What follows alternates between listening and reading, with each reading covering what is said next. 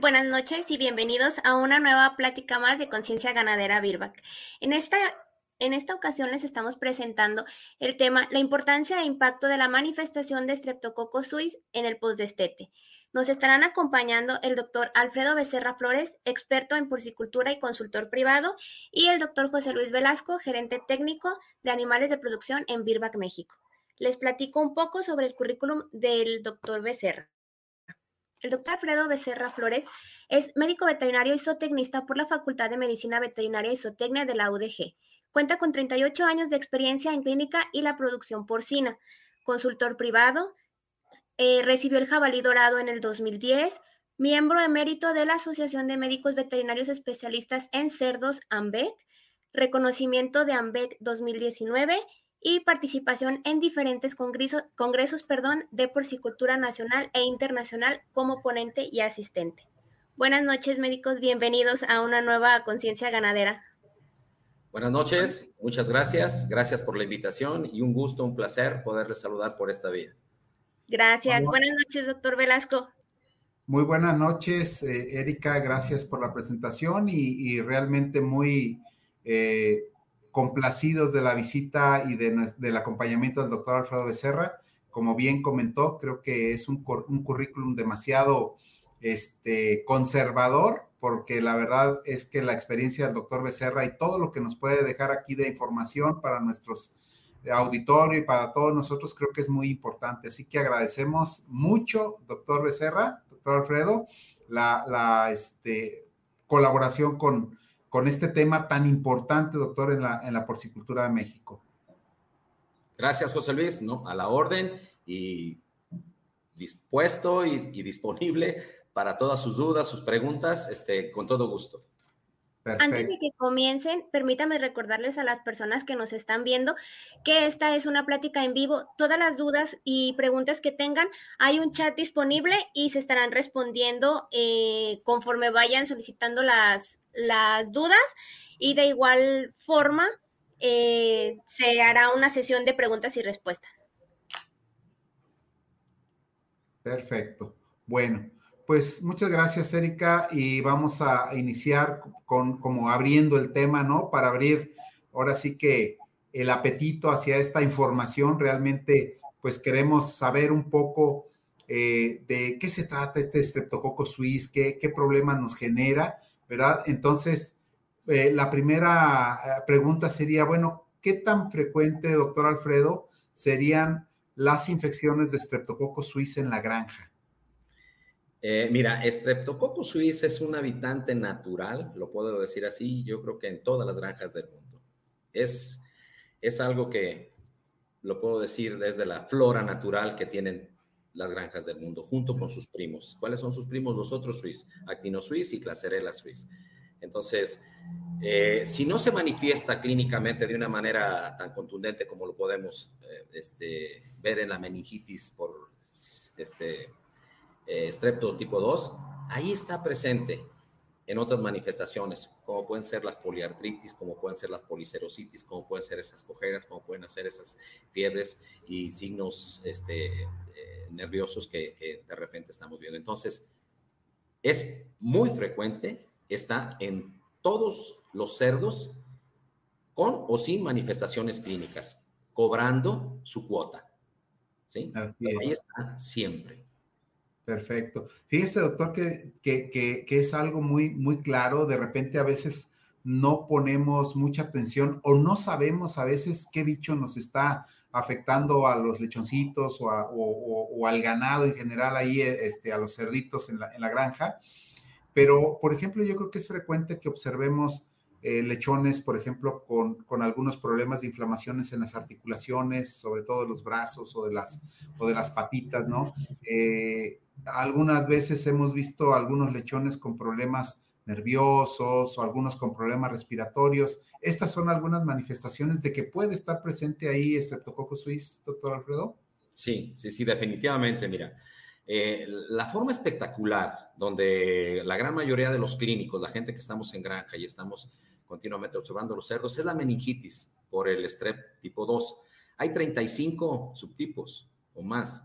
Algunos son asintomáticos Y el strep suisse lo puedes aislar de, de, muchas partes, no necesariamente con la meningitis, como es como lo identifican la gran mayoría de, los, de la gente. Puede estar, te digo, en esas pequeñas cojeras, en esas pequeñas inflamaciones, en esas artritis, en, esas, en esa policerositis, en esas necropsias, en esos animales que estamos eh, revisando y estamos encontrando esas, esas, esos signos característicos. Entonces, este, desafortunadamente, eh, nos vamos con el primo de él. Ah, es que esto es H para suizo, glacerela suiza ahora. No, es que es H para suizo. O es esto, o es esto otro. No. Eh, ahí está. Y nosotros las veces que lo hemos buscado, lo hemos, lo, hemos este, eh, diagnosticado, está presente. Ahí está presente Strep Swiss con las diferentes manifestaciones. Este, no se queden exclusivamente con la situación de meningitis que nos mata generalmente animales de muy buena calidad y es, de repente muy agudo. Pero en esa gran cantidad de animales con manifestaciones subclínicas, repito, esas ligeras artritis, esa baja de velocidad de crecimiento, esas fiebres intermitentes, esos animales con cojera, ahí está. Ahí está en esas manifestaciones clínicas. Fíjese, doctor, que dijo algo muy, muy interesante a, este respecto y, mencionó de inicio, está presente prácticamente en todas las granjas del mundo y es prácticamente un habitante natural del sistema respiratorio, por así decirlo, está presente ahí como esperando eh, una oportunidad que, el animalito pues deje de, comer, que, a lo mejor cambie de temperatura y cuestiones de esas. Entonces, usted ahorita en, este, en estos minutos ha estado hablando de situaciones clave, ¿no? Como para identificar el, el, el Streptococcus que puede estar manifestándose de alguna u otra manera, ¿no? Por ejemplo, algo que es muy característico de los estreptococos y quizás nosotros lo hemos padecido, ¿sí? Por ejemplo, cuando tenemos un problema de garganta, una, las anginas, decimos este, normalmente, está casi siempre asociado a algo, a un, a un signo clave que usted dijo que es una elevación de la temperatura. Así es. ¿sí? Entonces, simplemente el Streptococcus suis, una de las características importantes que nos puede generar es una temperatura elevada y obviamente el, el lechoncito deja de comer, este, no se puede mover adecuadamente o ni siquiera tiene ganas de comer. Entonces, son situaciones muy, muy importantes que seguramente muchos de nuestros amigos que nos están escuchando han visto por ahí en la granja. Mira, yo siempre lo he dicho.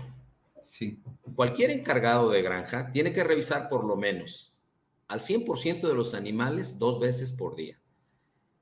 Estoy hablando de donde lo vemos con más frecuencia el, problema de, de, de Suisse, es en el destete. Dos, tres semanas después de, de destetados es donde lo vemos. Entonces, cuando tú revisas uno a uno de los animales, nosotros, los que ya tenemos un poquito más de experiencia, nos gastamos un segundo, dos segundos en ver cada uno de los lechones.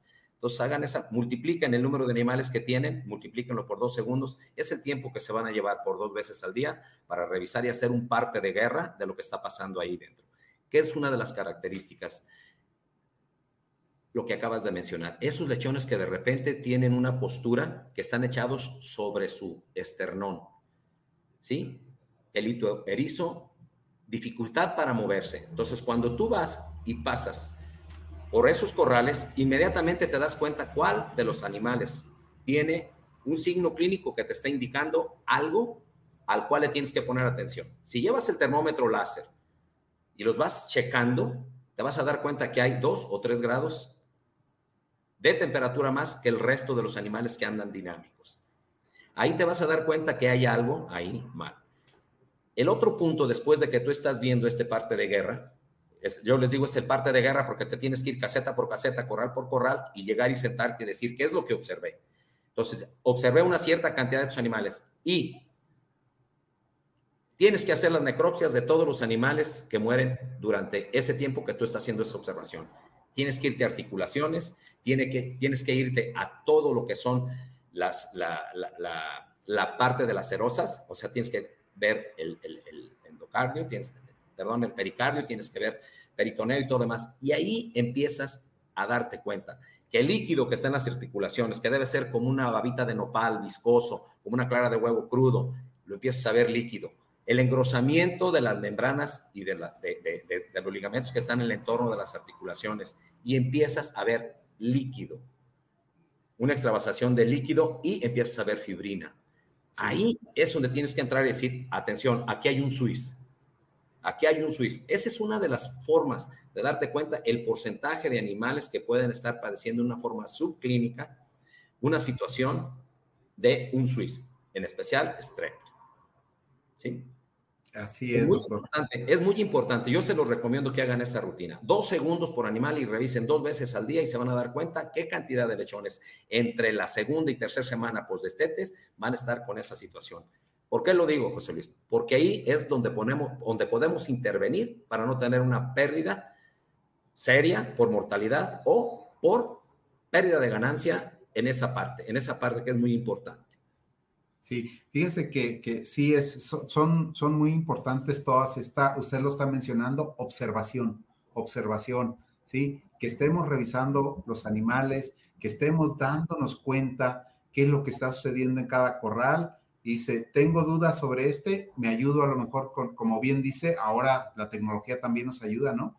Con el, con el, este, con el láser, con el termómetro láser, y eso pues nos puede ayudar eh, bastante, ¿no? A, tener una certidumbre de que algo está pasando con esos animalitos, ¿no? Entonces, creo que es una parte muy, muy importante. Y, y bueno, ahorita comentó usted algo también adicional, doctor, incluso creo que ya estamos como nuestra siguiente pregunta, que es demasiado importante, y usted mencionó, en el destete, regularmente dos semanas después, aproximadamente después del destete, empezamos a ver manifestaciones. Y de ahí que nuestra siguiente pregunta, ¿verdad? Es, ¿en qué etapas son más comunes las infecciones por Streptococcus suis?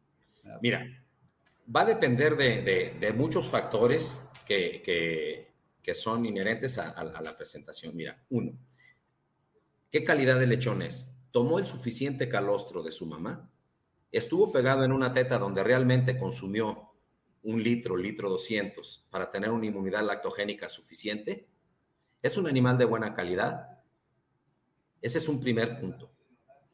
¿Qué tanto de las situaciones de estrés que pueden provocarle al lechón están metidas en ese momento? Porque a la segunda semana, segunda o tercera semana, después de que se destetan todos los anticuerpos de la inmunidad pasiva que generó su mamá, se van a esfumar. Entonces, los enemigos de Streptosuis son todos los factores estresantes. Uno, o sea, para ver con qué frecuencia se pueden presentar, yo les digo, ¿qué tan buena ventilación tienes? ¿Qué tantos gases tóxicos están metidos en? ¿Qué tanto polvo? ¿Qué tanto hacinamiento? ¿Qué tanto reacomodo haces? ¿Qué agentes primarios infecciosos están en tu granja? Eso va a determinar la presencia o el desencadenamiento de los signos clínicos para Strep Suis. ¿sí? Entonces, uno de los grandes enemigos, lo vuelvo a repetir, es mala ventilación. Mala ventilación, que no esté fluyendo y habiendo un intercambio de aire. Esa es una, para que se presenten cuando termina la inmunidad pasiva de la mamá. ¿Sí? Porque el lechoncito se infecta desde en el útero de su mamá. ¿Por qué? Porque las hembras son portadoras. Las hembras en la gran mayoría de las granjas de México son portadoras. Entonces, el lechón ya lo lleva por ahí, se quedan sus amígdalas ahí, no se presenta porque hay una cierta protección. Entonces, esos factores que acabo de mencionar son detonantes. Entonces, ¿con qué frecuencia lo vas a ver? ¿Cuánto del bienestar animal no se lo estás dando?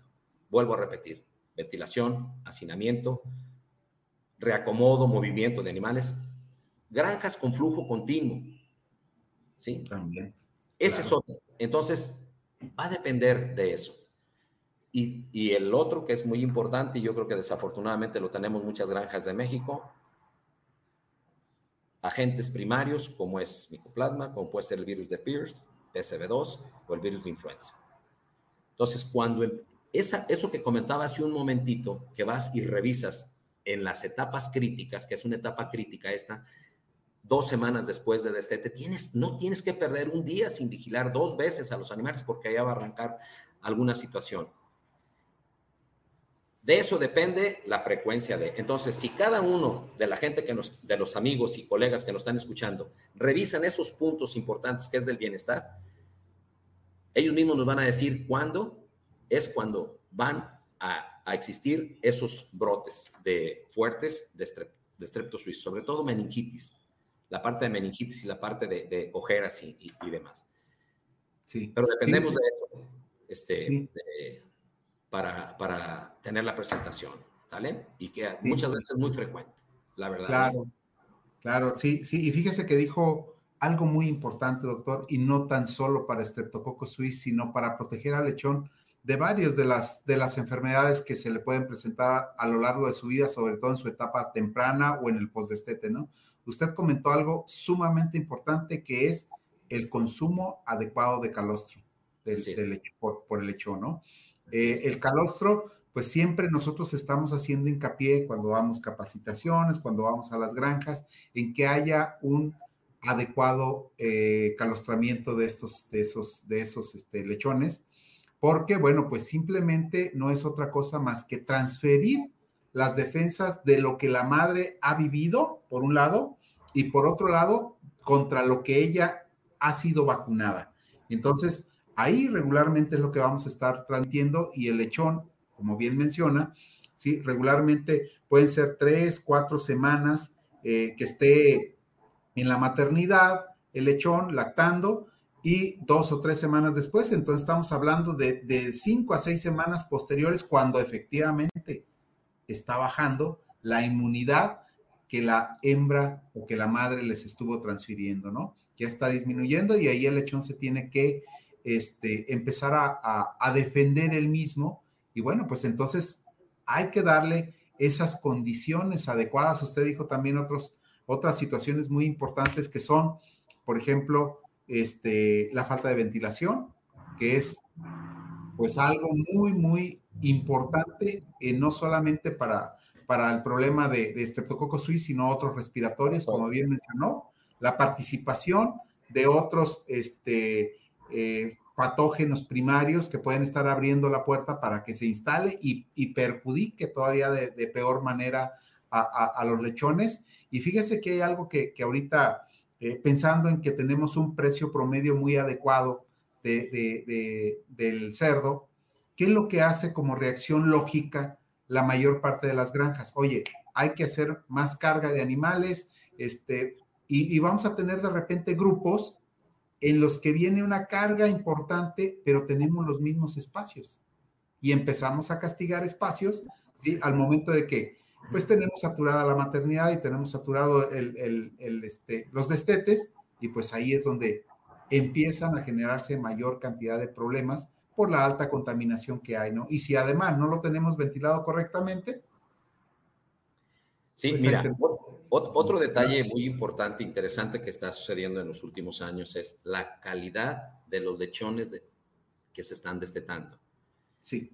Otro de los factores muy importantes para que exista ese boom o inicie ese brote es ese porcentaje de lechones de mala calidad que están mezclados en las mismas casetas.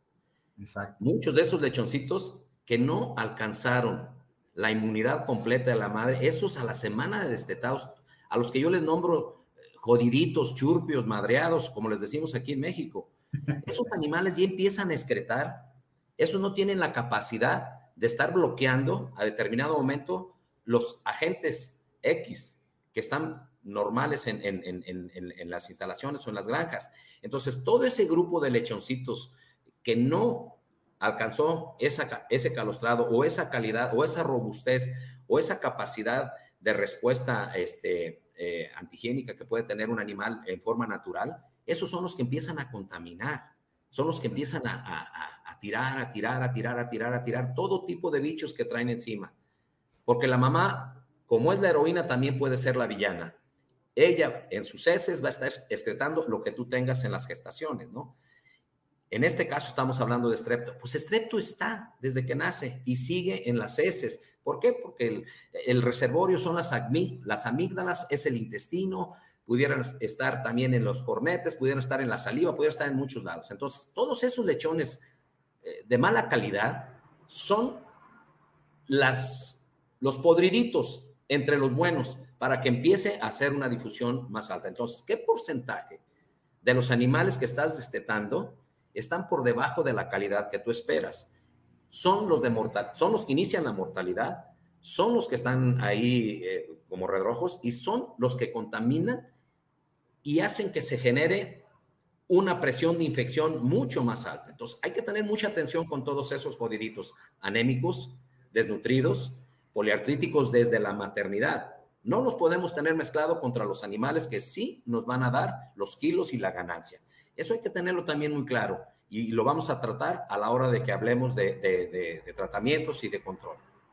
Muy bien, doctor. No, muy bien, muy, muy buenas sus, sus comentarios, doctor, ¿verdad? Y pues es que es frecuente que, que, por ejemplo, no se haga a veces una buena selección o que a veces no se tenga, por ejemplo, para animales retrasados o animales enfermos, corrales especiales.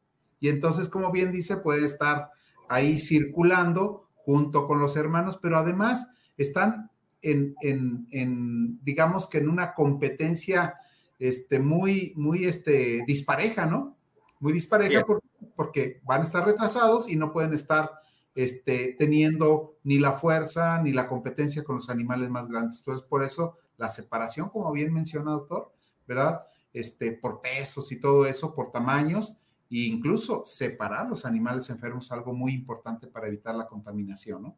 Así es, eso hay que tomarlo mucho en cuenta. Mira, puede ser un animal pequeño, un animal que nació con menos de un kilo 300, pero nació entre un kilo y un kilo 300. Va a ser un chaparrito, pero va a ser un excelente marranito que va a crecer a, como nació, a como su peso. Y van a estar los de calidad, que es un 60-70% de una camada, que pesan de 1,300 hasta 2 kilos al nacer. Pero está todo ese grupito de los lesionados y todo ese que alcanzó a sobrevivir a la maternidad, ese puñito, lo debe de sacar cada quien en su granja. ¿Qué porcentaje de animales antes de destetarlos llevan esas características? Mira, yo te lo puedo decir, lo que he vivido durante todo este tiempo con las hiperprolíficas y van de un, de un lechón a dos lechones con esa calidad al destete, que tiene que ser separados. Entre un 15 y un 20% de esos animales hay que tenerles, tenerlos en la mira para darles un tratamiento especial y un acomodo especial. Y retirarlos de los que realmente se van a vender de 120, 140 kilos. Todo ese grupito, todo ese grupito son animales que van a sobrevivir, más si lo ves como negocio, son animales que jamás van a llegar, no van a crecer los 700 gramos que nosotros estamos esperando por día. Entonces, tener mucho cuidado con esos. Es otro factor entre los que ya mencionamos para detonar un brote específico de, de strep así. Exacto. Fíjense que, eh, doctor, así como, como para clarificar también un poquito más a nuestro, a nuestro auditorio, creo que es muy importante que, que este, resumamos como ¿Qué cuidados nos pueden ayudar mucho a evitar las afectaciones importantes de, de, de Streptosuis, ¿no? De Streptococcus suis. Una, ya lo mencionó, un buen calostrado. Así es. Buena ventilación, ¿sí? Lugares o espacios adecuados para los lechones, ¿sí? No estrés o el mínimo estrés posible, ¿sí? Que es algo, y lo mencionó, y es un detonante importante, ¿verdad? Y, creo que es algo que, nos puede ayudar muchísimo a mejorar las condiciones sanitarias, en este caso, ¿sí? De, los lechones en cuestiones de manejo, ¿no? Y la separación, obviamente, que de lo que estábamos hablando, ¿no? De lechones de menor peso y también de los enfermos y, como bien menciona, pues para darles tratamientos específicos a esos lechones, ¿no? Y no mezclar, José Luis, no mezclar. ¿A qué me refiero no mezclar? Tú, tú tienes un un tamaño de corral y tú dices, voy a poner un ejemplo. Voy a poner tres animalitos en el destete, al destete, tres animalitos por metro cuadrado. Yo siempre les digo, al destete tú puedes poner cuatro, vete con un 15% más. Lo único que tienes que hacer es retirar el que en ese nuevo, en ese nuevo, este, en esa, en esa nueva batalla que va a tener el marrano, muchos se van a definir en una o dos semanas que no van a poder. Y esos son los únicos que tienes que retirar y jamás tocar el animal que se va a quedar junto con sus hermanos que van con un hándicap para crecer bien, eso no lo muevas y no vuelvas a mezclar, no andar mezclando, mezclando, reacomodando. Ese es uno de los terribles enemigos para la salud de los animales. No andar mezclando, deja tu grupo y nada más retira al que no tiene posibilidad de competir con el resto de sus hermanos que sí están creciendo, que nos van a dar los kilos que eso no nos dan. Entonces, eso no tocarlos para nada, nada más retirar el que se vaya poniendo jodido, este, malito y que lo veas con algunas características. Tratamiento especial a ese tratamiento especial y separarlo para quitar los podridos de los buenos, por decirlo de alguna manera coloquial.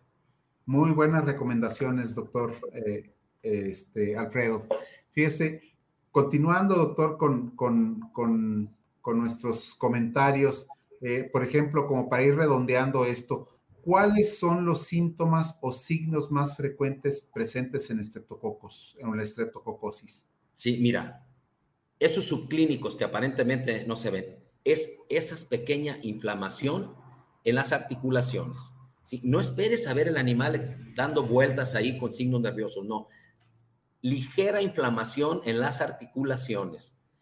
Lo demás lo vas a ver como si fuera normal, porque todas, el resto están internas, que es la policerositis, que es la, obviamente, la, la, inflamación o el edema que puedes estar viendo en algunos de los animales, pero una de las características es la fiebre, y esa, esa artritis, así subclínica, que no la alcanzas, que no la alcanzas a notar, y la fiebre. Esa es una de las más importantes.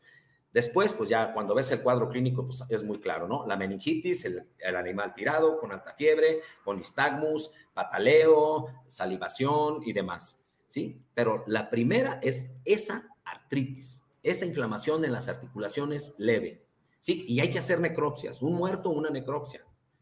Exacto. E, esa parte, doctor, creo que es una recomendación valiosísima, porque a veces, eh, bueno, me ha tocado ver de repente alguna granja en la que hacen una necropsia y con esa pretenden tomar un diagnóstico o hacer un diagnóstico presuntivo, ¿no?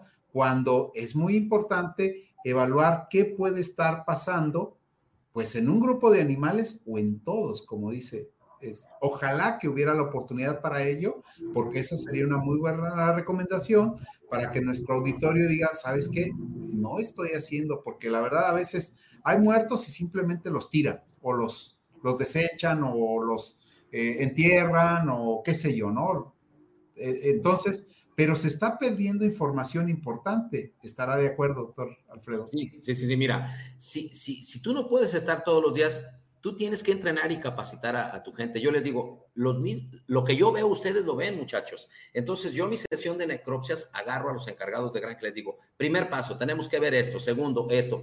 Lo que te dé una duda, hoy con la tecnología me le tomas foto, me lo mandas, lo revisamos y, cuando tú rebases la mortalidad que tienes programada, me hablas. ¿Cuál es la mortalidad programada? Es muy sencillo. Yo espero que tengas el 10% de mortalidad. Estoy poniendo un número que es muy común aquí ya desde esta finalización lo vas a dividir, esa mortalidad del número que tiene lo vas a dividir entre 24 semanas. Eso te va a dar el promedio de lechones que se deben de morir por semana o por día. El día que rebase esto y tú veas algún signo clínico, inmediatamente timbre para que venga un técnico a visitarte. ¿Sí? Y entonces ahí ya entra el, el, el médico, la persona capacitada, para de ahí tomar muestras, hacer todo lo que sea necesario y hacer un diagnóstico bien hecho y hacer el inicio del tratamiento de lo que se necesite. Pero es muy importante capacitar y entrenar a la gente que por lo menos sepan qué buscar de las enfermedades más comunes que tienes en tu granja. Que, no se aprendan el disease of swine ni, el compendio de patología. No, no. Las típicas, cinco, cinco. Ve las articulaciones, ve las lacerosas, ve peritoneo, ve corazón, ve pericardio, ve esto, ve esto. Punto. Y los signos clínicos que estás viendo, repórtamelos. Con eso es más que suficiente para hacer la llamada al técnico, tener esa comunicación y hacer el apoyo para nuestra gente. Muy importante el entrenamiento y la capacitación de, nuestros muchachos en, revisar, este, hacer necropsias, ¿eh? aunque no es su trabajo, pero bueno, que nos echen la mano por bien de todos. Claro, claro, muy, muy importante, doctor Becerra. Pero bueno, fíjese que, eh, fíjese cómo pasa rápido ahorita el tiempo. No sé si este, nuestra compañera Erika tuviera alguna pregunta de nuestro auditorio, sí, antes de que continuemos, porque la verdad está bastante interesante la, la plática.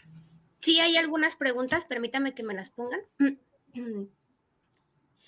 Pierre Rábago pregunta, ¿a los cuántos días se debe destetar y para hacer ¿Y qué, ah, y perdón, ¿y qué hacer para prevenir las infecciones de los lechones después del destete? Doctor Becerra. Bien, mira, sí, eh, mínimo hay que destetar 21 días mínimo. Si me lo preguntas a mí, lo ideal serían 23, 24 días al destete.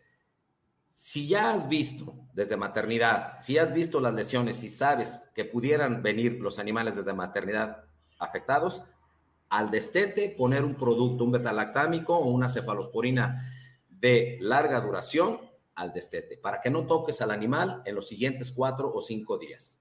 ¿Sí? Así lo dejas. Y seguir observando lo que acabamos de platicar.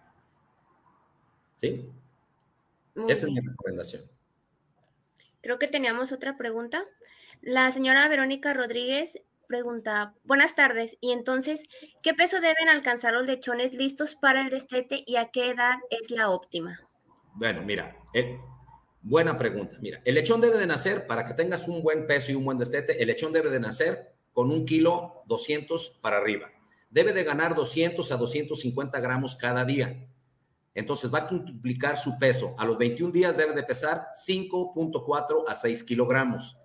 Debe ser un animal robusto, bien armado, bien conformado. Entonces, 5.5 kilos, 21 días, se puede destetar perfectamente bien. El lechón gana entre 250 y 300 gramos una vez que cumple las tres semanas. Y entonces, si te vas un poquito más adelante, nada más súmale 250 o 300 gramos más y el lechón va a irse de 6 hasta 7 kilos a 23 días. Esa es, ese es la mejor edad y el peso. Pero lo tienes que ir revisando desde el nacimiento. En caso de que hubiera algún detalle desde el nacimiento y no se, no se tuviera ese peso que usted marca, eh, en ese caso puede darse algo adicional para poder llegar al peso a los días que se requiere o definitivamente ya no, no funcionaría. ¿Qué es lo que usted recomienda? Sí, Erika, sí, mira, un leche, la marrana tiene toda la capacidad del mundo para dar la suficiente leche y tiene las suficientes tetas. La marrana de hoy tiene entre 14 y 16 tetas. El total de, el total de nacidos vivos promedio en nuestro país no rebasa los 14 lechones. Hay suficientes tetas. La hembra que hoy tenemos tiene suficiente capacidad de dar leche, puede darnos hasta 14, 15 litros este, por día. Entonces, si el lechón no tiene la capacidad de amamantarse, y no entonces tú tienes que entrar con un suplemento, con un suplemento de buena calidad que ya existen y empezar con ese porcentaje de lechones ese porcentaje, empezarlos a alimentar con su propia madre. Yo no cambiaría lechones. Yo no soy de andar cambiando y moviendo lechones. Si el lechón tiene una teta, si no puede mamar con su mamá, no va a mamar en otra ni en otra. Entonces, lo tienes que dejar con su mamá. Que se tome, si es posible, 200 mililitros de calostro por kilogramo de peso. Si no se lo alcanza a tomar, tú tienes que ayudarle con un producto que existen. Aquí en México yo los conozco, los he usado y puedo recomendar algunos desde el tercer o cuarto día, tú debes de entrar con un sustituto. El marrano tiene que tomarse aproximadamente 200 gramos de materia seca. Se toma entre 800 mililitros y un litro de leche todos los días, el lechón. Entonces, poco a poquito tú tienes que estar entrando con esos lechoncitos. Uno, no para que pesen más, sino para que se enseñen a comer y así puedan sobrevivir no nada más con la leche de la mamá, sino con esos sustitutos. Es un trabajo extra y a lo mejor es una plática completita, esta, que la podemos hacer para cómo salvar más lechones en, en, el periodo de la lactancia y cómo salvar eh, y tener más, más eh, una, una, mejora en, el manejo de nuestras células.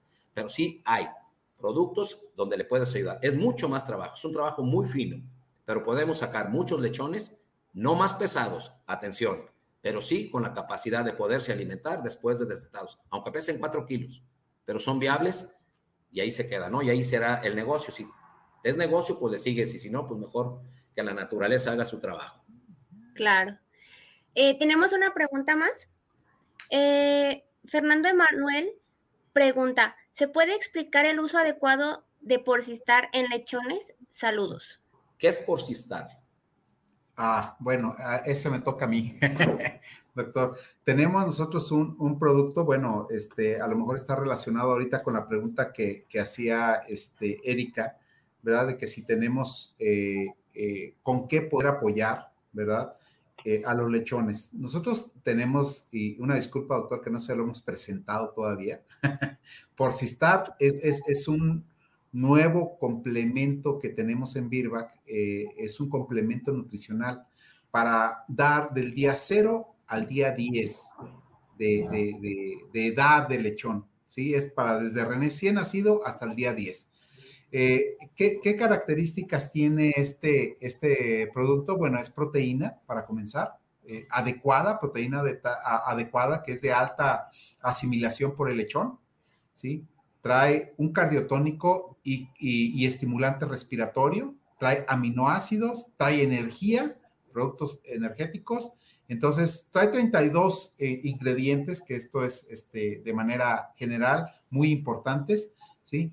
Y que se da desde el día 0 hasta el día 10, ¿sí? Pero bueno, aquí lo importante es el uso adecuado, como menciona Fernando Emanuel, es dar el día 0 o el día del nacimiento y al día 2, máximo el día 3, vamos a ver que hay un consumo mínimo de, este producto del Porcistar. Es un gel. Yo, yo les digo más bien, ¿se imaginan los chongos zamoranos? Así se ve. ¿Sí? Entonces, el lechón, los primeros dos días es muy posible que coma dos o tres gramos, cuando mucho por lechón. ¿sí? Pero poco a poco, ¿sí? Va a ir, va a ir este, desarrollando el gusto por el, por, el, por el gel o por este producto, ¿sí? Por el porcistar, y, y va a ir este, eh, consumiendo cada día más. Así que en promedio pensamos que en los 10 días, o hemos eh, confirmado, que al menos se come 100 gramos de producto en los 10 días por lechón. Es decir, si tuviéramos, por decir cualquier este, eh, número de lechones por camada, a lo mejor en una camada considerar unos 1.200 gramos en ese periodo. Y luego, sí, ofrecer, pues ya tenemos algunos otros ingredientes o algunos otros eh, complementos nutricionales eh, que se pueden tener, yogures, leches, este, o incluso fases, ¿no? De, diferentes tipos de alimentos. Entonces, pero ese es eh, específicamente a lo que se refiere aquí nuestro auditorio de Fernando Emanuel, ¿sí? Espero haber comentado. Luego, los... Correcto, correcto, José Luis. Sí, sí, sí. Todos los productos que no provoquen inflamación, que sean altamente digestibles para el lechón, que sean muy similares a lo que está haciendo su madre, que es, la, es el mejor alimento del mundo, si se, lo, si se lo come el lechón. Acuérdense, son entre 150 y 200 mililitros por kilogramo de peso. Eso es lo que le tenemos que ofrecer a un lechón, siempre y cuando él no jale absolutamente nada de su mamá. Entonces, tenemos que suplementar lo que no alcanza a ordeñar de su mamá. ¿sí? De su mamá tiene que ordeñar por lo menos este 400, 500 mililitros al arranque. Nosotros tenemos que suplementar con este producto o con el producto que, mejor les funcione, por lo menos, por lo menos 100 mililitros por kilogramo de peso para subsistir y que siga comiendo de la mamá. Bien importante no quitarle la mamá. Porque si le empiezas a dar esto, entonces ya lo estás desetando de, de mucho antes y posiblemente no tengas las ventajas que puedes tener con la inmunidad lactogénica que la mamá te va a dar. Es cierto eso, o sea, no hay nada, y, de veras lo dice con toda, con toda este, exactitud, doctor, no hay nada que realmente vaya a sustituir la leche de la madre. Así es, el lechón tiene que estar comiendo un alto porcentaje de la leche de su madre. Vamos a sustituir lo que no alcanza. Así es. Lo que no alcanza a jalar de su madre, nosotros lo tenemos que estar poniendo.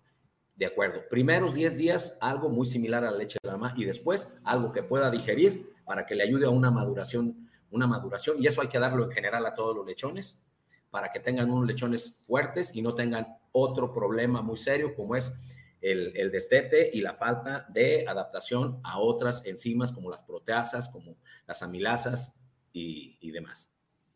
Muy bien, muy bien. Muy bien. Bueno, Aquí tengo otro, otro comentario, doctor, que, que, fíjese que, tiene que ver con cómo, en, empezó usted a comentar sobre Streptococcus suis.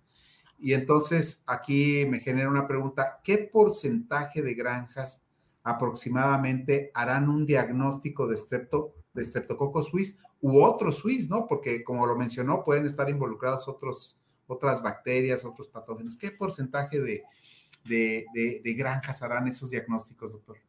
Muy pocas, muy pocas. Si con los agentes primarios terribles como es como es hace falta mucho la cultura, hace falta mucho la cultura del diagnóstico.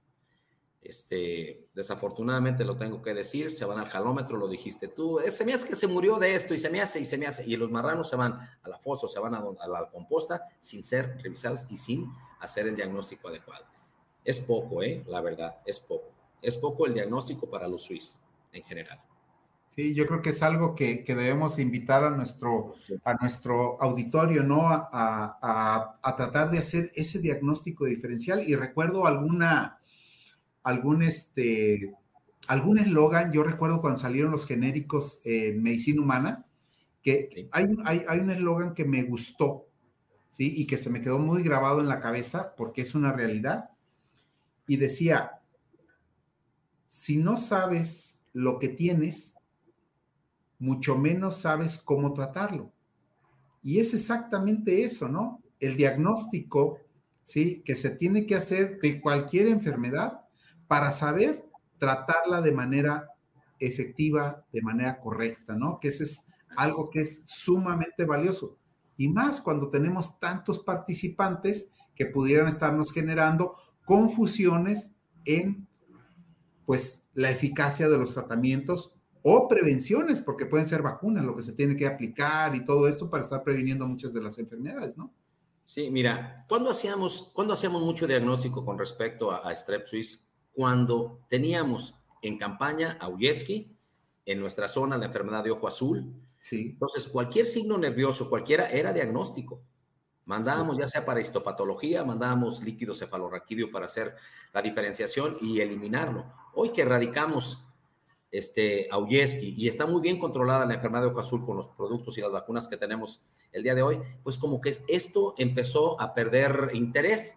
Entonces, si trae un poquito de signos nerviosos, y como tenemos la varita mágica, que es el tratamiento, que ahorita lo vamos a abordar, pues entonces tú lo ves cuando das un producto de buena calidad, lo das y al día siguiente desapareció el problema. Entonces dices, pues ¿para qué hago diagnóstico? Ya sé cuál fue. Entonces se está quedando eso rezagado. Entonces sí lo, yo invito a que sí se haga diagnóstico, sobre todo las enfermedades nuevas, muchas enfermedades del sistema nervioso, ¿sí?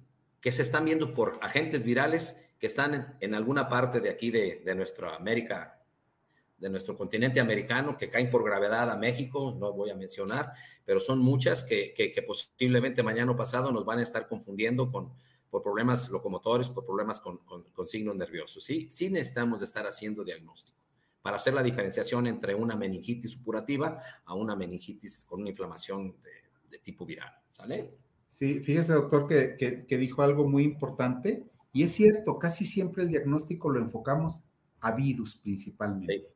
Sin embargo, pues recordemos que todos estos, estas bacterias o estos otros patógenos o estos microbios, este, pues están como esperando la oportunidad ahí para ver qué estoy generando, ¿no? Este, qué se está generando, qué se desarrolla, este, qué puedo hacer. Es decir, aprovecharse de la oportunidad del desequilibrio del animal ya lo afectó otro, bueno, se aprovecha y ahí está la situación. Y a veces es muy posible que encontremos un cóctel, ¿sí? De, problemas en los lechones y estamos a lo mejor dirigiéndonos a uno solo o a dos o estamos dejando libres algunos otros este, eh, patógenos que no estamos cubriendo o que no estamos previniendo, ¿no? En el caso de las vacunaciones. Así es. Sí, muy bien, muy bien, doctor. Creo que este, nos permite que, le vaya quedando claro a nuestro auditorio este, de, lo que, queremos recomendarles y de lo que queremos platicar acerca de Streptococcus suis y otros, otros este, patógenos respiratorios, ¿no? Eh, eh, otra pregunta sería, ¿cuáles son los tratamientos más comunes y efectivos para el control de Streptococcus suis, doctor, en su experiencia? Sí, mira, los antibióticos. O sea, no hay mejor tratamiento y, resultado para el control de estas, de estas enfermedades que usar antibióticos a los cuales sea sensible el, agente al, que vamos a atacar. Hay que, hay que, mira, tengo que, tengo que mencionarlo porque, mira, todas esas lesiones de artritis pueden ser diferentes agentes. Te digo, son todos los primos de strep como es la glacerela o como puede ser el actino suizo, puede ser algún micoplasma, el micoplasma yopsenovi o el yorrinis que puede estar. Entonces, a los micoplasmas, los betalactámicos no les hace nada, ¿sí? Pero, obviamente, este, eh, pues tenemos que ahí, es, es, donde entra la parte del diagnóstico, ¿no? Y el ojo clínico de nosotros y, de nuestros colegas y demás, pues te va llevando. Y como primera opción para el tratamiento de esto, pues es la amoxicilina. Si me lo preguntas, a mí son los betalactámicos, amoxicilina, puede seguir la piscilina, puede ser las penicilinas o las cefalosporinas. ¿sí? Entonces, si yo tengo una situación, como lo mencioné hace un momentito, donde estoy viendo desde la maternidad algunos casos por una mala calostrada y empiezo a ver las policerositis, las poliartritis, entonces tengo que tener inyectable algún producto, una amoxicilina, una penicilina, una cefalosporina de larga acción, camada completa, donde se empiezan a ver estas situaciones. ¿Por qué? Porque va a empezar a haber una excreción muy fuerte para disminuirla. Al destete, al destete, todo el animal que se ve afectado y demás se tiene que aplicar. Y aplicar ese, el producto inyectable de larga acción y recibir en agua de bebida 20 miligramos por kilogramo de peso o 25 dependiendo de, de la calidad, 25 hasta 30 nos podemos ir, lo he hecho yo muchas veces, 30 miligramos por kilogramo de peso en agua de bebida los cinco días siguientes, cuando tenemos los casos fuertes que sabemos que van a aparecer entre dos o tres semanas después de que los destetemos. En caso de que nos sorprenda, tiene que ser en agua de bebida en inmediato y dar 20 a 30 miligramos el primer día para hacer una dosis dependiente y un, tiempo dependiente de, de, del antibiótico de la amoxicilina y mantenerla por 5 a 10 días el tratamiento y ir directamente a buscar esos lechones que ya traen el problema o la poliartritis y demás con el producto inyectable.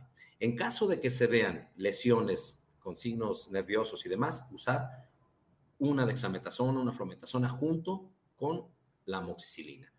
A mí me ha funcionado esa combinación muy bien con animales que ya están postrados y demás. Este, le podemos ayudar a los que están eh, ahí que no se pueden mover.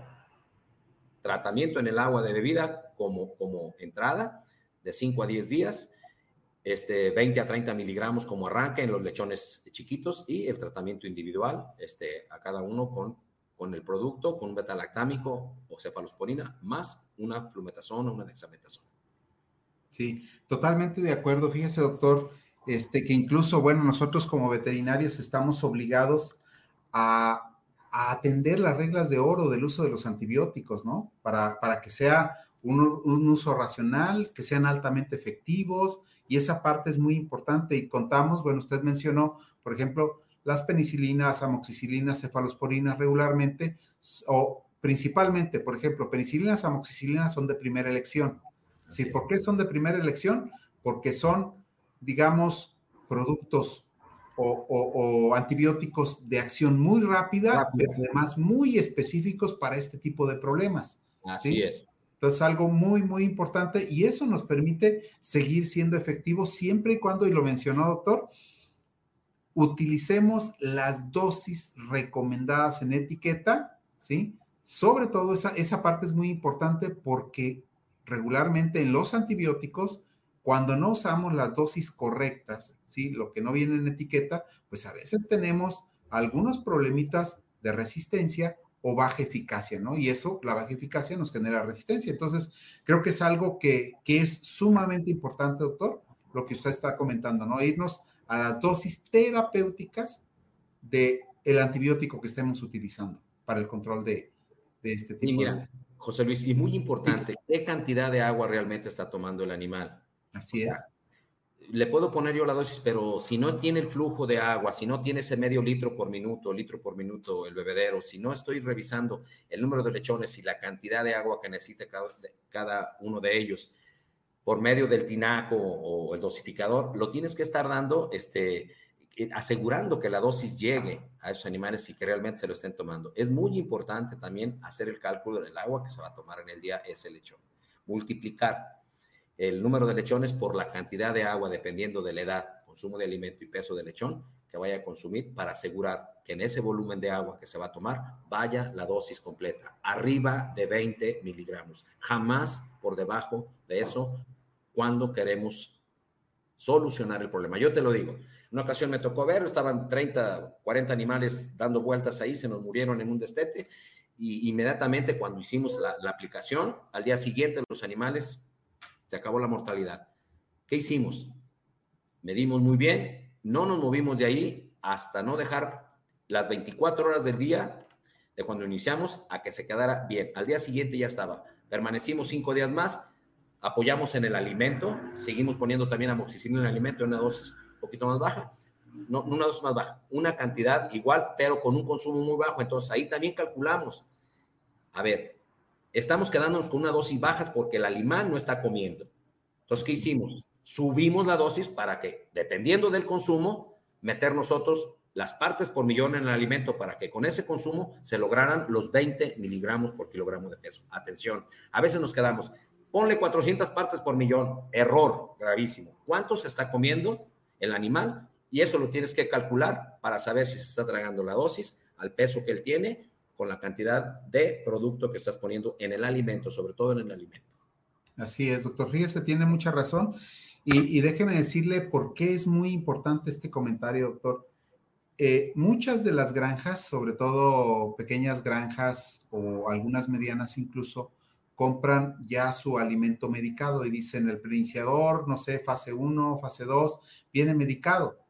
Pero tenemos un reto muy importante. El lechón no consume suficiente alimento y a pesar de venir con una medicación estándar, por así decirlo, viene con las 400 partes por millón, pues no es suficiente esa cantidad de miligramos o de partes por millón para que el lechón pueda eh, tener niveles terapéuticos. Por eso esta recomendación que usted hace, doctor.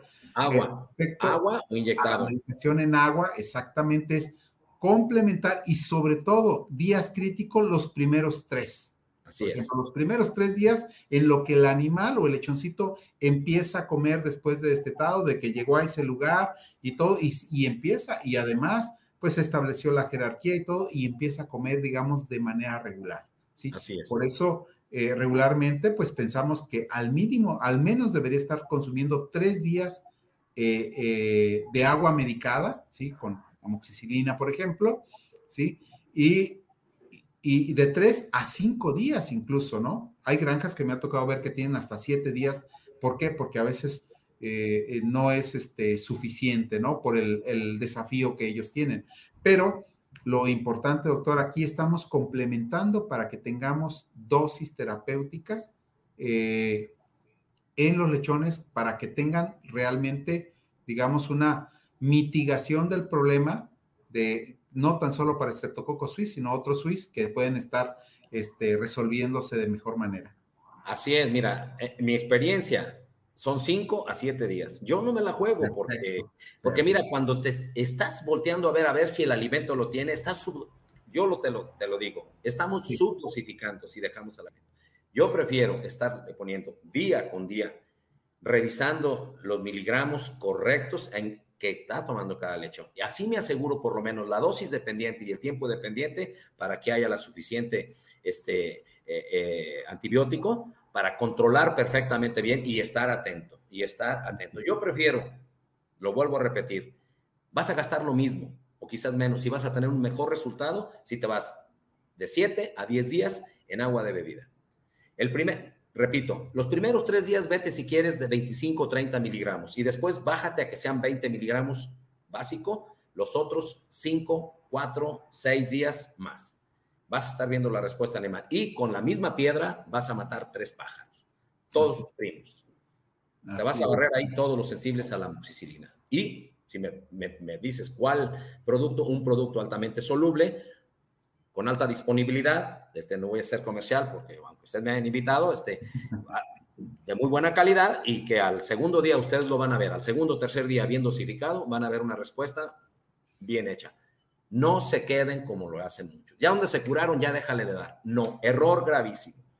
Necesitamos de permanecer con esa dosis, con esa dosis hasta que el animal, ustedes lo vean ya comiendo bien, lo vean fuerte, robusto ayúdense con la ventilación, ayúdense con no seguir manejando porque les va a dar mucha tristeza que con todo y antibióticos, si ustedes no están bien, si están sofocando, si están mal ventilados, si están hacinados, no va a funcionarles nada. ¿Sí? Hay que, hay que ir acompañándolos con el bienestar y todos los factores estresantes quitarlos. Fíjese, doctor, que sí, muy, muy importante esto, doctor. O sea, los antibióticos resuelven muchos de los problemas, pero la parte de manejo, la parte de, cómo eh, eh, estar dándole el mejor confort a los lechones, la mejor temperatura, todo eso es sumamente importante. La calidad de agua, el agua suficiente, el alimento correcto, o sea, todo, todo esto colabora para que el lechón se pueda desarrollar adecuadamente. Y, bueno, con sus comentarios, doctor eh, Alfredo, también pues nos da ah, pie para la, la último, el último este, pregunta tema que teníamos aquí, que es eh, las amoxicilinas protegidas, doctor Becerra, en su concepto, ¿pueden garantizar mejor respuesta que las no protegidas sobre la eficacia del tratamiento? Completamente. No le busquen, no le busquen, ya existen, no le den vueltas. No le den vueltas para que no se vayan a meter en broncas. Que sean protegidas, este, que tengan alta solubilidad, no compren patito, no compren amoxicilinas hay hasta abajo de las piedras, como decimos aquí, donde quiera hay amoxicilina, pero amoxicilinas de calidad, unas cuantas. Así es, Compren esas, por favor. Sale más barato, porque van a resolver los problemas mucho más rápido. Así es, doctor. Y fíjese que la, pregunta siempre es interesante por esto, ¿no? Eh, sabemos que hay, eh, para comenzar, la amoxicilina es, una, es un antibiótico que es altamente sensible a cambios de temperatura, a cambios de humedad, a, la presencia, por ejemplo, de minerales en el agua, ¿sí? a cambios de pH y, por ejemplo, muchos de los, este, eh, por ejemplo, los, los diferentes preiniciadores pueden traer o enzimas o, este, o este, cambiarle su pH, ¿sí? incluso a Sensible también la amoxicilina al cambio de temperatura y de presión y cuando peletizamos puede afectarse, a pesar de que esté bien incluida la, amoxicilina, puede eh, generar que, que no tengamos, digamos, al final, ya cuando hacemos una evaluación, después del proceso, puede ser que tengamos menos partes por millón que las que inicialmente incluimos. Es por eso que la, la, protección de esa amoxicilina y como bien menciona, la solubilidad es sumamente importante para tener pues tratamientos exitosos, ¿no? Que es algo importante y que pues sobre todo cuando no consideramos estos aspectos, pues puede salir más caro comprar un antibiótico que es muy barato, ¿sí? Que aparentemente nos va a solucionar la, situación porque la fórmula dice lo mismo, sin embargo, el, efecto, y, y siempre los digo yo, ¿no? El mejor laboratorio de pruebas lo tienen ustedes en la granja o sea, un lechón que recibe, o un grupo de lechones, o, una granja que recibe buenos medicamentos, buenos tratamientos, pues lo van a ver ustedes inmediatamente y ustedes mismos dicen, ¿sirve o no sirve este tratamiento? ¿verdad? Y la mejor respuesta la tienen ahí, ¿no? No es lo que les diga la casa comercial y eso, sino es lo que ustedes ven como resultado de ese tratamiento. Y lo que yo les digo siempre, hay que medirlo. Y usted lo ha comentado en varias ocasiones. Sí, sí, sí, sí, medir. Mira, lo, notas en el consumo del animal. Una amoxicilina de mediana o mala calidad te va a sacar del problema, sí, pero el animal, para que recupere su consumo, recupere su salud y todo lo demás, te va a tardar. Entonces, dependiendo de la etapa donde, donde dé, que generalmente ahí ganan entre 400 y 500 gramos, para que ese lechón llegue, puede ser 500 gramos de retraso. ¿Sí? Entonces, si tú le pones 500 gramos de retraso, porque eso es lo que ganan al día en esa parte, si tú le pones 500 gramos, si dura dos días ya casi son, es un kilo el que, se puede llevar ahí porque son, es la parte de, un crecimiento muy importante en el animal. Entonces tienes que ver ese consumo y tienes que ver que realmente el lechón responda y su crecimiento vaya acorde. Entonces, en algunas ocasiones, ese ahorro falso te puede cobrar mucho más en la totalidad de los lechones con su ganancia diaria. Atención con eso, es algo muy importante. Bueno, es otro tema, pero bueno, ahí es donde tenemos que estar haciendo las cuentas bien de consumo de alimento, consumo de agua, obviamente, y la ganancia del animal en ese proceso. Y lo puedes medir con una moxicilina y con otra. Mortalidad, consumo de alimento y ganancia post tratamiento. Y verás, yo lo he hecho muchas veces, muchas veces, y estoy convencido de que invertir en un producto de buena calidad este, te da mucho, más, te da mucha más rentabilidad, aunque aparentemente cueste menos la otra parte. ¿vale? Perfecto, no, pues muchas gracias, este, muy buenos comentarios, doctor. No sé si tenga por ahí, este, eh, Erika, alguna otra pregunta o algunas otras preguntas de nuestros, eh, de nuestro auditorio. Sí, tenemos más preguntas, permítame. Eh, Rodeo Sabancuy pregunta, ¿a los cuántos días se, desparasitan los lechones? Bueno, dependiendo de qué parásito tengas. Uno muy común y muy frecuente es la coccidia. Es la citoisospora. Antes se llamaba isospora suiza. Entonces, ese tiene que ser al tercer día poner una dosis de tultrasuril vía oral o inyectable. Ya existe un producto que es inyectable. A los tres días. ¿Sí? Tultrasuril. Tultrasuril a los tres días. Si va a ser un problema este, de otro tipo de parásitos, pues necesita hacer el copro, donde se presentan, cuándo se presentan, para que haga la desparasitación, en o sea, cuando sea la infestación de, de, estos, prevenirlos a la edad donde ellos vean los parásitos, ya sea un ascaris o algún otro de los nemátodos o algún cesto que pueda tener. ¿Vale? Y, como de manera preventiva, doctor, también ayuda que antes de subir a la cerda, a, la cama de partos, pues también hacer su desparasitación, ¿no? 15 días para evitar que ella misma contamine a sus lechones al nacimiento, ¿no? Así es, mira, lo, lo, los ocistos están pegados ahí por una mala, ¿qué es? La, hembra lo puede estar replicando, pero es una mala limpieza de las maternidades. Está en la caca de, los, de lo que dejaron de la otra vez. Ahí es se levantan los ocistos y ahí es se contamina el lechón. Entonces, cuando los ingieres son los primeros tres días, entonces ahí tienes que entrar con el trotril, cortas la, la, la, la, excreción y los proteges. ¿Por qué? Porque vas a ver una diarreíta entre los 7 y los 15 días, vas a ver una diarreíta que no mata, pero te quita entre 200 y 300 gramos de ganancia en cada, en cada lechón, entonces te vas con algunos kilitos más al destete. Entonces tiene que ser, por el caso de, de, de citoisospora, tiene que ser al tercer día. Y a la marrana, obviamente, si tiene algún parásito y demás, un tratamiento también, claro que sí, porque vuelvo a decirlo, la marrana es la heroína y la villana, porque es la que los, les va a dar de comer y todo lo demás, pero también es la que los va a contaminar, porque pues, el lechoncito se la pasa osando su caca y se la pasa dándole besitos para que le dé leche y va y le da un beso ahí en la nariz y ahí le pasó todo lo que tú puedas traer. Entonces, hay que tenerse cuidado, ¿sale? Que es un sí. tema, maternidad es un tema extenso y nos podemos sentar tres horas ahí, es bien importante para la calidad de los lechones. Sí, sí, bastante importante. Claro que sí. Bueno, espero que haber contestado la, la, la, la pregunta a este muchacho. Jaime Rodríguez pregunta, Excelente presentación. ¿La alimentación en volumen gradual de la cerda después del parto es aconsejable?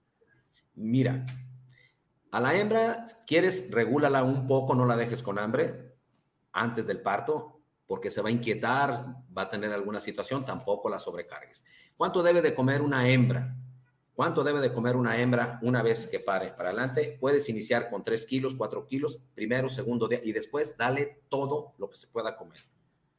¿Cuánto sería lo excelente para esto? La hembra tiene que producirnos entre 11 y 15 litros de leche para una camada de 12, 13 animales. Entonces, tiene que tomarse 30 litros de agua y tiene que comerse por lo menos 5 a 7 kilogramos por día. ¿Sí? Entonces, dáselo gradual. Si quieres, el día del parto le das 2 kilos, este, una muy buena ventilación, hay que tenerla bien ventilada también, con una temperatura de 20 grados. Y al segundo día, cuando ya se paró, ya tomó agua, ya defecó y demás, si le quieres dar los 5 o los 6 kilos, dáselo. Si tienes dosificador, ponle 6 kilos y que se coma lo que quiera. No hay ningún problema después del parto. Muy bien. Eh, Isabel Delgado eh, pregunta, ¿el Shotapen es recomendado? Sí, es una penicilina. Es una penicilina muy buena. No sé quién la vende, ¿verdad? Pero es muy buena. Por ahí me han platicado. Me han platicado, jala muy bien. No, yo, yo, yo lo usé muchísimos años ese producto. Lo seguimos usando. Sí, es una buena opción. Mm, Wilmer Fernando Arteaga pregunta, además de la moxicilina, ¿qué otro antibiótico o vía parenteral se considera aplicar para este caso? Cefalosporinas también funcionan bastante bien. Cefalosporinas. Sí, sí. Sí como, como, Y como mencionó el doctor este, eh, Alfredo, pues es muy importante. Prácticamente todo el grupo de betalactámicos tiene una buena actividad y son muy específicos de Streptococcus suis, ¿no? Así es. Eh, comentamos más sobre la amoxicilina porque es de lo más conocido y es lo, lo más, algo de lo más utilizado en, el, en, el, en la porcicultura, ¿no? Y para esta etapa y muy específico de Streptococcus suis. Si, tiene la, si tiene la opción de amoxicilina, le recomiendo amoxicilina, ¿vale? Es un, producto muy bien probado. Creo que ya son todas las preguntas que tenemos. Este, ¿algo más que quiera agregar usted, doctor Becerra, en referencia a las, perdón, al tema, en referencia a las preguntas que hemos tenido?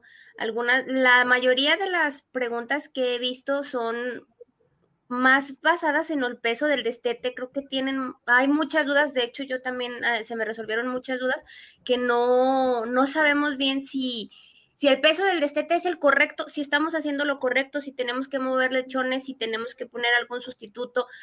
Detalles así de, como usted comenta, la maternidad es algo, un tema muy extenso. Sí, sí, sí, mira, un, un punto que debemos de ver así ya para no, no alargar mucho es, ¿qué tipo de hembra tengo? ¿Qué cantidad de leche está dando? ¿Realmente está creciendo el lechón lo que debe de crecer? Algo que se nos ha olvidado.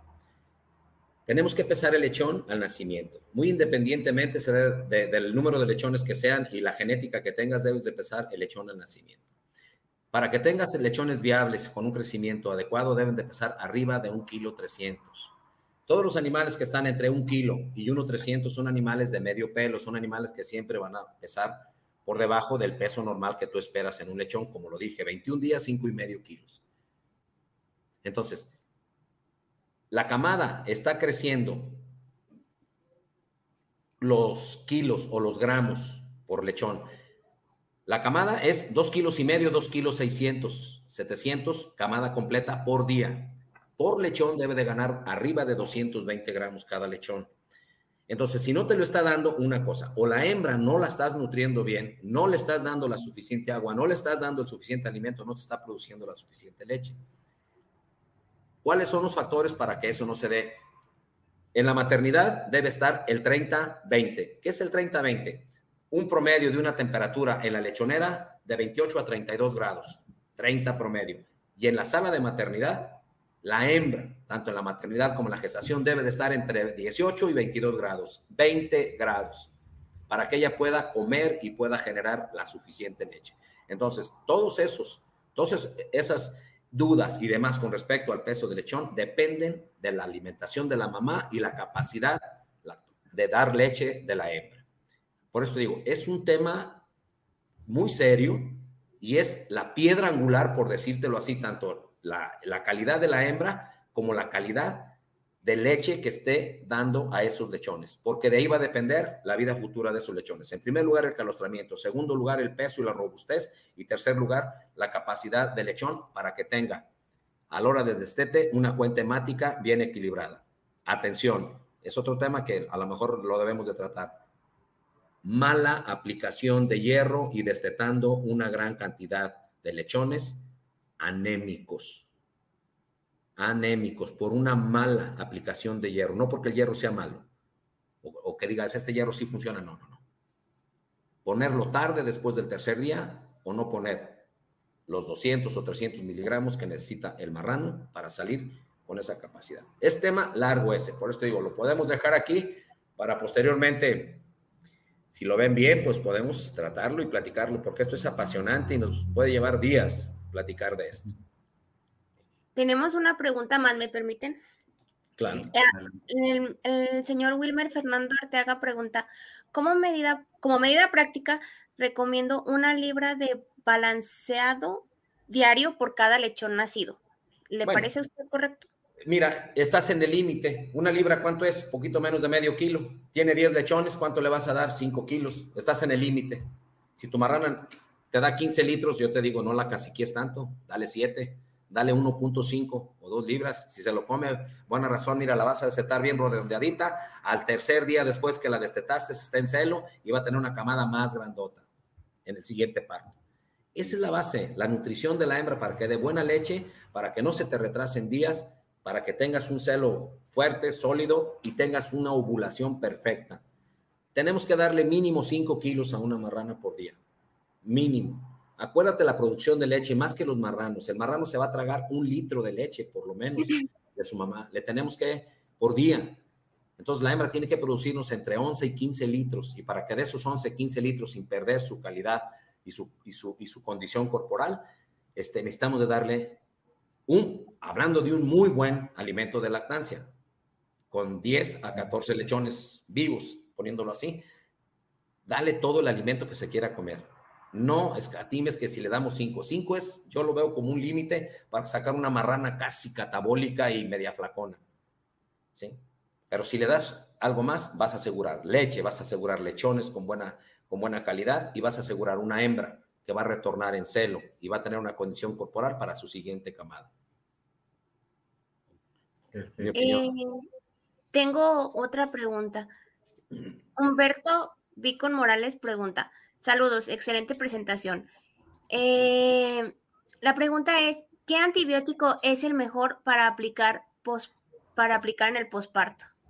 ¿Sería ahí a la marrana? O, o sea, después de que pare la marrana. Mira, si no tiene infección, si no tiene nada, no le pongas nada. Si la marrana no tiene fiebre, si no tiene esa práctica, yo no estoy de acuerdo.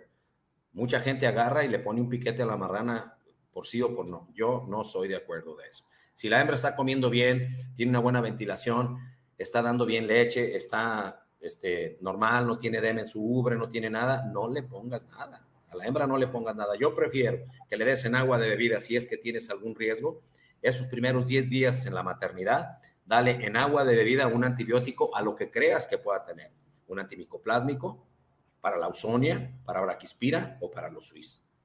Yo prefiero que hagas el diagnóstico y mejor en agua de bebida, si es que tienes un reto, un desafío bacteriano, mejor dale en agua de bebida y lo, pones en, en, una forma general. Pero, y si se enferma la marrana, si tienes algún problema, bueno, pues hay que diagnosticar si realmente es un problema infeccioso por vía bacteriana. Si es un viral, pues ¿para qué le pones el antibiótico? El antibiótico no sirve para los virus. Entonces, mm, ¿cuál? Si me preguntas, uno que vaya acorde, un, producto que, acuérdate, la hembra pesa 220 kilos. La mayoría de los productos es uno por cada 10. Entonces, yo te recomendaría uno de larga acción, de amplio espectro, donde pueda ser un ml por 40, un ml por 30 o más, y le des uno, de larga acción y no la vuelvas a tocar. ¿Sí? un, un, por decirte, perdón, una tulatromicina. Pudiera ser una, es un ml por 40, le pones sus cuatro, sus tres y sus tres y tres y ya la dejas ahí en paz a la, la marrana, tiene un amplio espectro y la puedes dejar muy bien.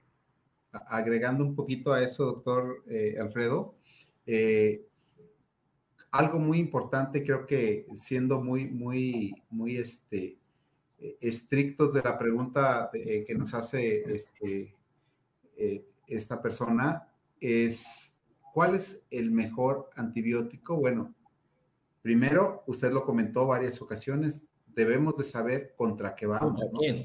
Entonces, exacto, entonces, ¿cuál es el mejor? El que sea específico, el que, el que esté recomendado para el problema que tenemos, pero para eso tenemos que hacer diagnóstico, ¿no?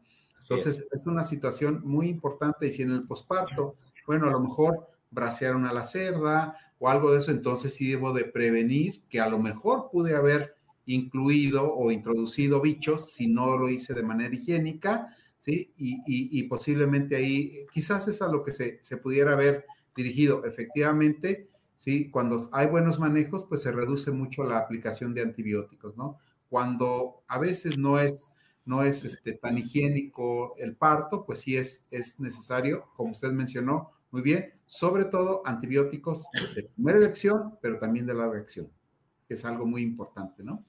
En este caso, podrían ser, como bien mencionó, penicilinas con estreptomicinas, una tulatromicina posiblemente, pero esto depende mucho de qué tenemos presente en el problema infeccioso, ¿no? Que es cuando se deben de indicar los antibióticos. Sí, a mí, a mí me preocupa, José Luis, que mucha gente lo hace de forma rutinaria Sí. Yo estoy de acuerdo. Oye, tuvo un parto distóxico, tuvimos que intervenir. Ah, ok, ok, ok, ok. Mucha gente, la hembra pare muy bien, tira su placenta bien, se levanta, come y de todo modo le, la están aplicando.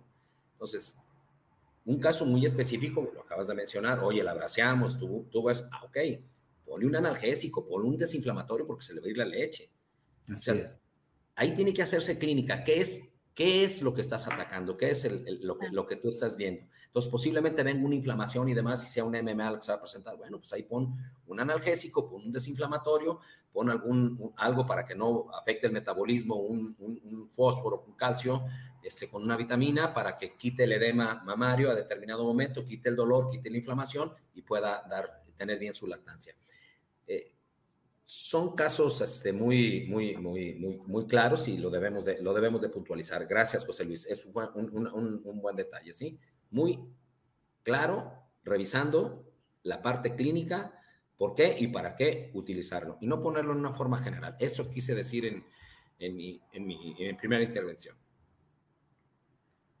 Antes de leer la siguiente pregunta, eh, nos preguntan si por favor podría repetir la temperatura en lechoneras y en la maternidad. Lechoneras, al nacer debe de tener entre 30 y 32 grados así, base en, en, la, lechonera, ¿sí?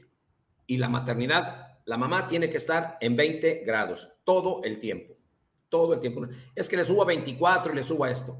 Si la tienes bien ventilada, si todo lo demás, te puedo aguantar hasta 24 grados centígrados durante el proceso del parto. Después me la regresas a 20 grados para que la marrana esté súper confortable. La lechonera, 30, 32 grados, ahí manténla durante los primeros días mientras se, se calostra y toma leche suficiente, vuelve a agarrar energía y ahí manténla con 30 grados, con 30 grados, el lechón se va acomodando. Si tienes 20 grados afuera, el lechón jamás se va a quedar cerca de su mamá, va a correr a su lechonera para evitar aplastamientos. Muy bien. Ahora sí, eh, esta sería la última pregunta. Néstor Fuentes Madrueño pregunta, ¿alguna vez en la experiencia que he tenido a la semana de nacidos aplicábamos una cefalosporina aparte de la vacunación al destete de mico y circoplasma? Le aplicábamos tulatromicina para problemas de estreptococos y PIRS. ¿Alguna recomendación para evitar estrés en los lechones después de los manejos? Este, no, no, no, ya con eso, más que cubierto el, lechón. Sí, sí. Mira, ¿cuál es una de mis recomendaciones? Aguja por camada. Si vas a, si vas a picar, que sea aguja por camada en los lechones. Llámese una vacuna o llámese un, producto. Vacuna. Y volvemos a lo mismo, dependiendo qué presión de infección tienes, qué bichos están encima ahí.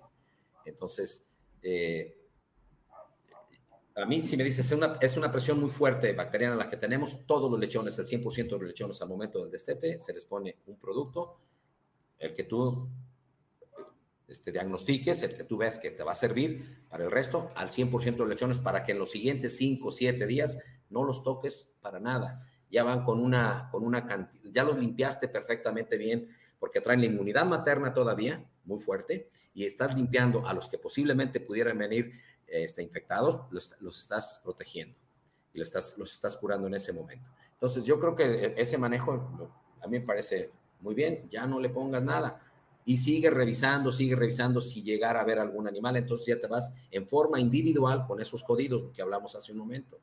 Que tengas la capacidad para poder identificar en segundo o tercer día después de que los destetaste, esos animales blancos, blancos hundidos que no se mueven, peluditos, con fiebre y demás, sácalos y eso le das un piquete extra con lo que acabamos de, mencionar en el caso de Strep Swiss o, sus primos, los otros Swiss. Un betalactámico y lo, reacomodas en, en, el lugar. Pero creo que lo que estás haciendo es algo, algo, algo, algo bueno. Yo creo que te va a seguir funcionando. Pues esta fue ya la última pregunta que teníamos. No sé si quieran hacer un comentario final sobre este tema, doctor Alfredo, algo que quiera, que quiera darnos alguna recomendación ya para ir concluyendo. Bueno, Estrepto, quiero decirles, Estrepto está en todas las granjas del mundo, no se descuiden. En cualquier momento, un descuido va a aparecer.